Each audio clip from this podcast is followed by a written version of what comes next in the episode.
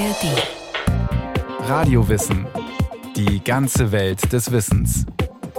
Ein Podcast von Bayern 2 in der ARD Audiothek. Der Rabbiner Leo Beck hatte in der NS-Zeit mehrfach die Möglichkeit, aus Hitler-Deutschland zu fliehen. Er blieb, um andere Juden zu unterstützen und ihnen bei der Auswanderung zu helfen. Leo Beck ist bis heute eine der bedeutendsten Persönlichkeiten des Judentums in Deutschland. Nach dem berühmten Rabbiner sind Schulen, Einrichtungen und Synagogen weltweit benannt.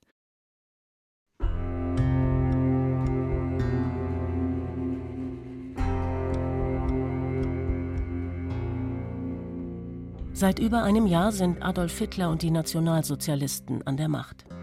Systematisch schüren die neuen Herrscher den Judenhass. Die SA plündert jüdische Geschäfte und ruft zum Boykott auf. Juden dürfen ihre Arbeit in Schulen, Universitäten und öffentlichen Einrichtungen nicht mehr ausüben. Und die antisemitische Wochenzeitung Der Stürmer diffamiert auf aggressive Weise die jüdische Bevölkerung. Der Rabbiner Leo Beck will das nicht hinnehmen. Und so schickt er 1934 kurzerhand ein Telegramm in die Reichskanzlei. An den Herrn Reichskanzler Adolf Hitler. Der Stürmer verbreitet eine Sondernummer, die unter ungeheuerlichen Beschimpfungen und mit grauenerregenden Darstellungen das Judentum des Ritualmords bezichtigt. Vor Gott und Menschen erheben wir gegen diese beispiellose Schändung unseres Glaubens in feierlicher Verwahrung unsere Stimme. 1934 glaubt Leo Beck noch, dass sein Protest im Namen der Reichsvertretung der deutschen Juden Wirkung erzielt. Erst vor rund einem halben Jahr hatten sich die jüdischen Organisationen und Gemeinden zur Reichsvertretung zusammengeschlossen. Gemeinsam, so die Hoffnung, können sie unter der nationalsozialistischen Herrschaft ihre Rechte besser verteidigen. Leo Beck wählen sie an die Spitze der Organisation. Der US-amerikanische Historiker Michael Meyer. In 1933, the Jews of Germany, who had never before been united in a strong central organization. Der Druck des Naziregimes führte 1933 dazu, dass die Juden in Deutschland erstmals in der Geschichte eine zentrale jüdische Organisation für notwendig hielten. Und wer sollte diese Organisation leiten, wenn nicht Leo Beck? Denn Leo Beck genoss den Respekt von Zionisten und Antizionisten, von orthodoxen Juden und liberalen Juden, von liberalen Juden und säkularen Juden. From liberal Jews and secular Jews.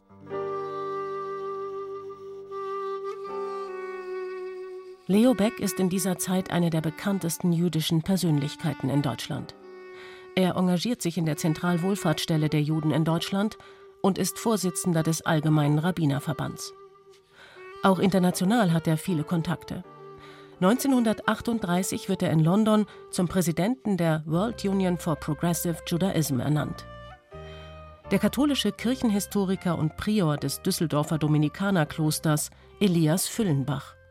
Beck war schon vor der Zeit des Nationalsozialismus so eine führende Gestalt im deutschen Judentum und galt so als Repräsentant. Und dadurch, dass er eben äh, sehr gut vermitteln konnte, war von jüdischer Seite sehr schnell so die Idee da, äh, Beck kann die einzelnen Richtungen im Judentum auch irgendwie zusammenhalten und irgendwie das Judentum in Deutschland auch in Zeiten der Bedrohung und Gefährdung repräsentieren.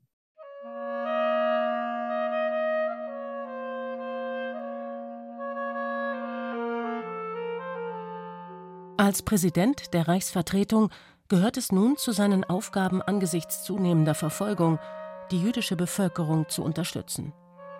Leo Beck kümmert sich um die Armenfürsorge. Als der NS-Staat jüdische Kinder und Lehrer von den öffentlichen Schulen ausschließt, organisiert die Reichsvertretung die Schul- und Ausbildung. Zahlreiche Juden verlassen bereits in den ersten Jahren der NS-Diktatur Hitler Deutschland. In vielen Fällen hilft die Reichsvertretung bei der Auswanderung. Als Rabbiner will Leo Beck den Juden in Deutschland aber vor allem seelisch und moralisch beistehen, sagt Michael Meyer, der eine umfassende Biografie über den Rabbiner geschrieben hat. Perhaps the most important task was to sustain the morale Die vielleicht wichtigste Aufgabe war es, die Moral der jüdischen Gemeinschaft aufrechtzuerhalten. Die Nazis versuchten, diese Moral zu zerstören. Der Stürmer veröffentlichte hässliche Bilder von den Juden. Beck musste versuchen zu zeigen, dass die Juden in Deutschland nicht nur eine Schicksalsgemeinschaft, sondern auch eine Willensgemeinschaft sein konnten. Eine Gemeinschaft von Individuen, die verstehen konnten, dass sie Menschenwürde besaßen. Auch wenn die Nazis versuchten, ihnen diese Würde zu nehmen. Und unter diesem Druck war es für Leo Beck wichtig, den Juden zu sagen, vergesst nicht, dass ihr Kinder Gottes seid. Vergesst nicht, dass es Gott ist, der euch richtet und nicht die Nazi-Propaganda, nicht Josef Goebbels.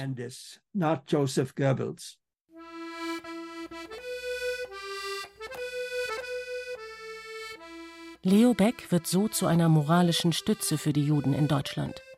Und nicht nur das. Beck, der als eines von elf Kindern 1873 in Lissa, dem heutigen Leszno in Polen, zur Welt kommt, ist davon überzeugt, als religiöser Jude und Rabbiner muss er sich gegen die erlebten Ungerechtigkeiten einsetzen.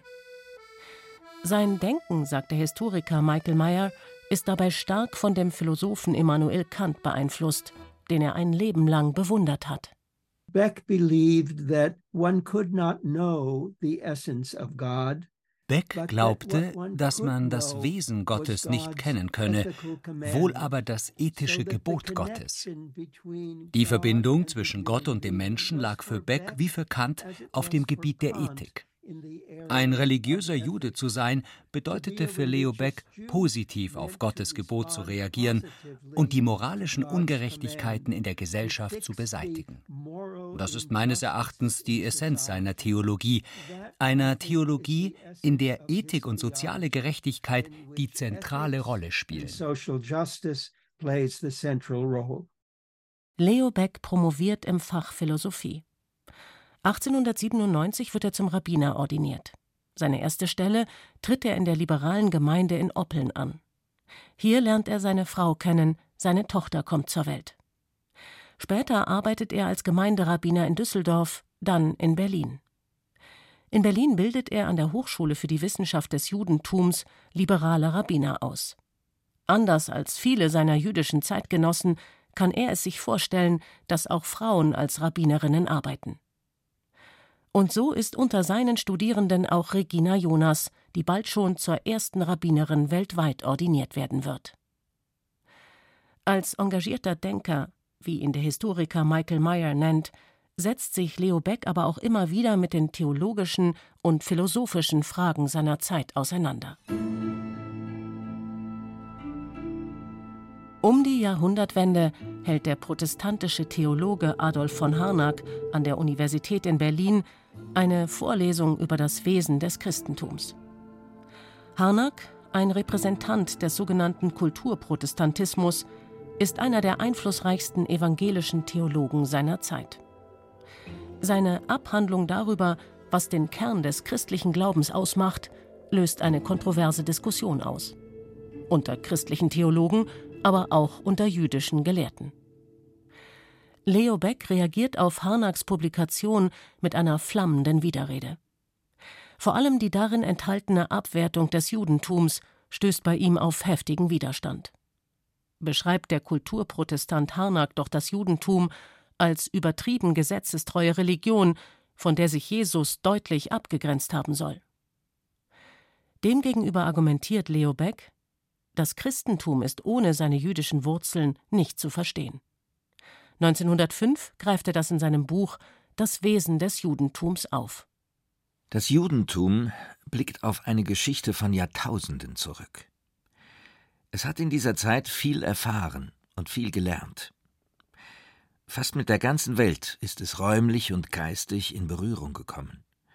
Zu beinahe allen Kulturgebieten hat es seine wirksame Beziehung gehabt. Dem Judentum ist nie das sichere Bewusstsein dessen verloren gegangen, dass es sein ureigenes besitze und stets von eigenen Gnaden etwas bedeute. Die Geschichte des Judentums hat ihre innere Einheit. Da versucht er eine Beschreibung jüdischer Religion bin immer vorsichtig, von jüdischer Theologie zu sprechen, weil äh, Theologie eigentlich nicht so der Gedanke des Judentums ist, aber er versucht eben zu beschreiben, was dem Judentum als Religion wichtig ist. Und er macht eben deutlich, dass gerade die Ethik, also das moralische Handeln, das Halten an Gebote und Gesetze, dass das etwas ganz Entscheidendes ist für das Zusammenleben von Menschen und dass deswegen diese christliche Gegenüberstellung von Gesetz und Nächstenliebe, dass die aus jüdischer Sicht völliger Unsinn ist. Sagt der Kirchenhistoriker Elias Füllenbach. Das Wesen des Judentums erscheint in mehreren Auflagen und wird zu einem Standardwerk jüdischer Theologie. Beck wehrt sich darin dagegen, dass der jüdische Glaube nur als Negativfolie für das Christentum herhalten muss. Anders als Harnack argumentiert er, Jesus war ein Pharisäer. Und wie die Pharisäer hatte auch Jesus einen hohen moralischen Anspruch. Der Historiker Michael Meyer. Beck argued that what Beck argumentierte, dass Harnack das Judentum der Antike in sehr dunklen Farben gemalt hat, um das Christentum als die bessere Religion darzustellen. Das entsprach aber nicht der Realität und das konnte Leo Beck nicht akzeptieren. Er argumentierte dagegen und versuchte zu zeigen, dass das Niveau der jüdischen Moral in der Antike nicht niedriger war. Und wenn überhaupt, dann war es höher als das der frühen Anhänger des Christentums. than that of the early followers of Christianity.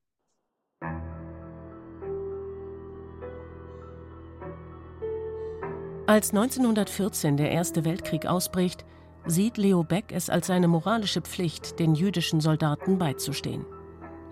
Beck verlässt seine Familie in Berlin und wird einer von insgesamt sechs Feldrabbinern. An der Westfront besucht er in den Lazaretten jüdische Soldaten. Er feiert mit ihnen den Sabbat, leitet Gottesdienste, beerdigt Gefallene. Und er gibt ein Gebetbuch im Taschenformat heraus. Als jüdischer Feldgeistlicher hat er aber immer wieder auch mit den Vorurteilen und dem Antisemitismus zu kämpfen, der den jüdischen Soldaten an der Front entgegenschlägt. Allerdings mussten sowohl er als auch dann überhaupt die jüdischen Soldaten im Ersten Weltkrieg erleben, dass ihre Leistungen gar nicht wirklich anerkannt wurden. Es gab ja dann sehr starken Antisemitismus in dieser Zeit. Man hat den Juden vorgeworfen, sie würden sich eben von der Front drücken. Äh, das Gegenteil war der Fall. Aber das hat bei Beck, glaube ich, schon etwas ausgelöst, wie auch bei vielen anderen Juden dieser Zeit, dass sie eben nicht als gleichberechtigte Bürger des Landes anerkannt wurden. Viele Juden melden sich im Kaiserreich aus Patriotismus freiwillig an die Front. Rund 100.000 jüdische Soldaten kämpfen im Ersten Weltkrieg für die deutsche Armee. Zahlreiche Soldaten sterben an der Front. Trotzdem macht die Propaganda die Juden zu Sündenböcken für den verlorenen Krieg. Die antisemitischen Stereotype und die judenfeindliche Stimmung werden 15 Jahre später von den Nationalsozialisten aufgegriffen. Sie setzen die Vernichtung allen jüdischen Lebens auf ihre politische Agenda. Unter dem NS-Regime schränken Gesetze das Leben der Juden mehr und mehr ein. In der Reichspogromnacht 1938 zerstören Nationalsozialisten jüdische Geschäfte und brennen Synagogen nieder. Juden werden getötet und verschleppt. Schließlich beschließt der NS-Staat die systematische Deportation der jüdischen Bevölkerung in Konzentrations- und Vernichtungslager. Rund sechs Millionen Jüdinnen und Juden werden bis zum Ende des Zweiten Weltkrieges ermordet. In Hitler-Deutschland arbeitet Leo Beck weiter als Geistlicher. An der Lehranstalt für die Wissenschaft des Judentums bildet er weiter Rabbiner aus, auch wenn die Zahl der Studenten immer geringer wird. 1942, als die Gestapo die Lehranstalt endgültig schließt, sind nur noch drei Studenten übrig. Als Präsident der Reichsvertretung, die 1939 ihre Selbstständigkeit verliert und als Reichsvereinigung der Juden in Deutschland bis zu ihrer Auflösung im Jahr 1943 vom NS-Staat kontrolliert wird, versucht er alles, um seinen jüdischen Mitbürgern irgendwie zu helfen und möglichst vielen noch die Flucht aus Nazi-Deutschland zu ermöglichen. Nach dem berüchtigten Novemberpogrom wurde die Auswanderung immer wichtiger.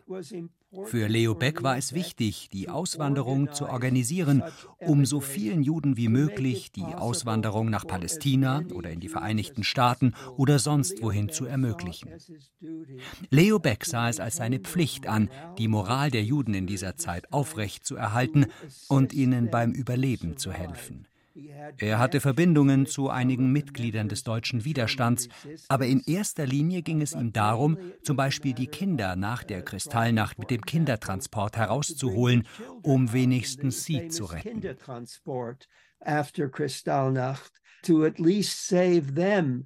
Selbst zu emigrieren kommt für Leo Beck nicht in Frage. Er bleibt in Deutschland. Auch nach dem frühen Tod seiner Frau und auch, als seine Enkeltochter sowie seine Tochter mit ihrem Mann längst in England in Sicherheit sind. In leichten Tagen versteht sich alles von selbst. In ihnen können Sattheit und Gewohnheit so rasch zur Weisheit werden. Kann sich der Unglaube dehnen und weiten. In schweren Tagen wird alles, alles Denken und Wollen und Tun zum Gebot des Mutes, zur Aufgabe, die zu lösen ist. Und der Mensch ohne Glauben ist in ihnen ohne Boden und ohne Ziel, ohne Erde und ohne Himmel. Auch darum kann der Jude nie ohne den Glauben sein, denn er ist, seit er ist, der Mensch der schweren Tage, der Mensch der Entscheidungen.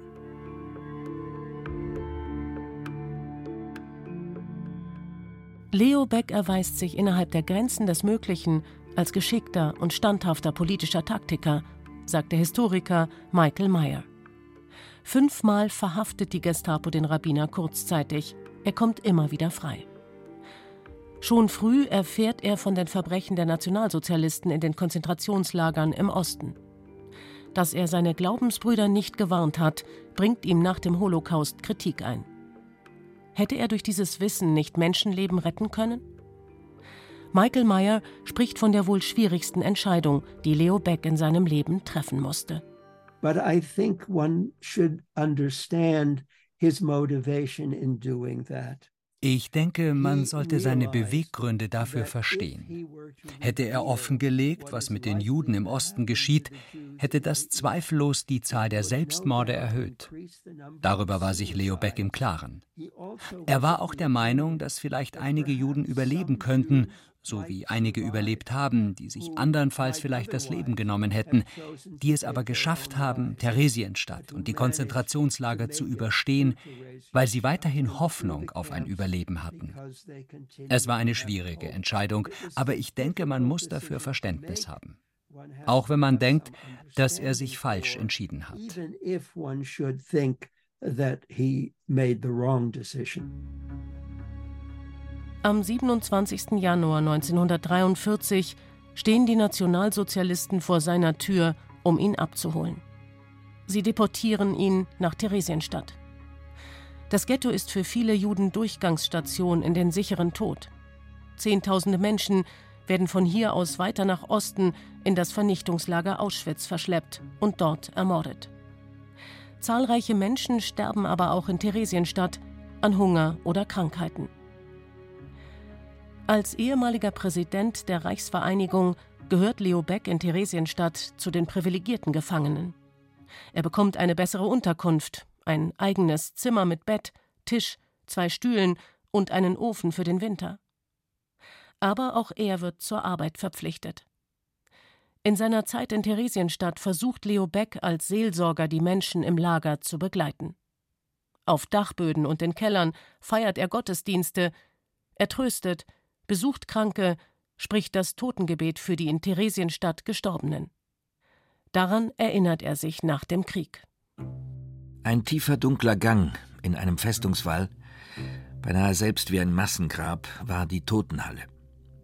Dort standen in langer, langer Reihe oft, es hat Tage gegeben, an denen mehr als hundert Menschen starben, die dürftigen Särge der Toten, immer zwei oder drei übereinander und die Namen wurden verlesen und das alte Totengebet, das Jahrtausende alte, gesprochen. Und dann wurden die Särge aufgehoben und hinausgetragen, während der Psalm gesungen wurde, der seit Geschlechtern die Toten auf ihrem letzten Wege begleitet. Dass Leo Beck die NS-Zeit überlebt, verdankt er wohl einer Verwechslung. Statt ihm wird ein Namensvetter nach Auschwitz deportiert. Als im Mai 1945 die Rote Armee das Lager Theresienstadt befreit, ist Leo Beck unter den Überlebenden. Wenige Wochen nach der Befreiung kann er in London seine Tochter, seinen Schwiegersohn und seine Enkelin wiedersehen. Der Theologe Elias Füllenbach. Beck ist nach der Befreiung erstmal ein ganz gezeichneter Mann. Für ihn ist nach diesen Erfahrungen die Geschichte des deutschen Judentums zu Ende. Und das schreibt er auch in den ersten Briefen und so weiter nach dem Krieg. Also er kann sich erst einmal nicht vorstellen, dass es wieder jüdisches Leben in Deutschland geben kann. In den ersten Monaten in London versucht Leo Beck, die hinter ihm liegende Zeit zu verdrängen. Für das jüdische Leben in Deutschland sieht er keine Zukunft.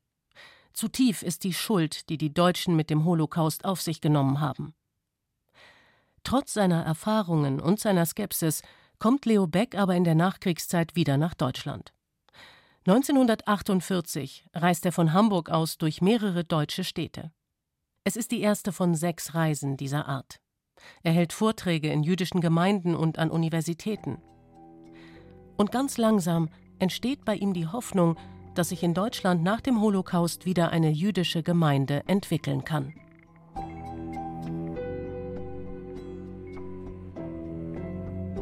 Die letzten Jahre seines Lebens verbringt Leo Beck in London, aber auch in den USA.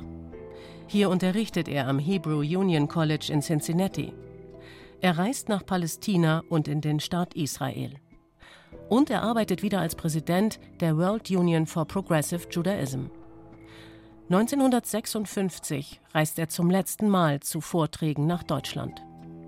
Im selben Jahr, am 2. November 1956, stirbt Leo Beck im Alter von 83 Jahren in London.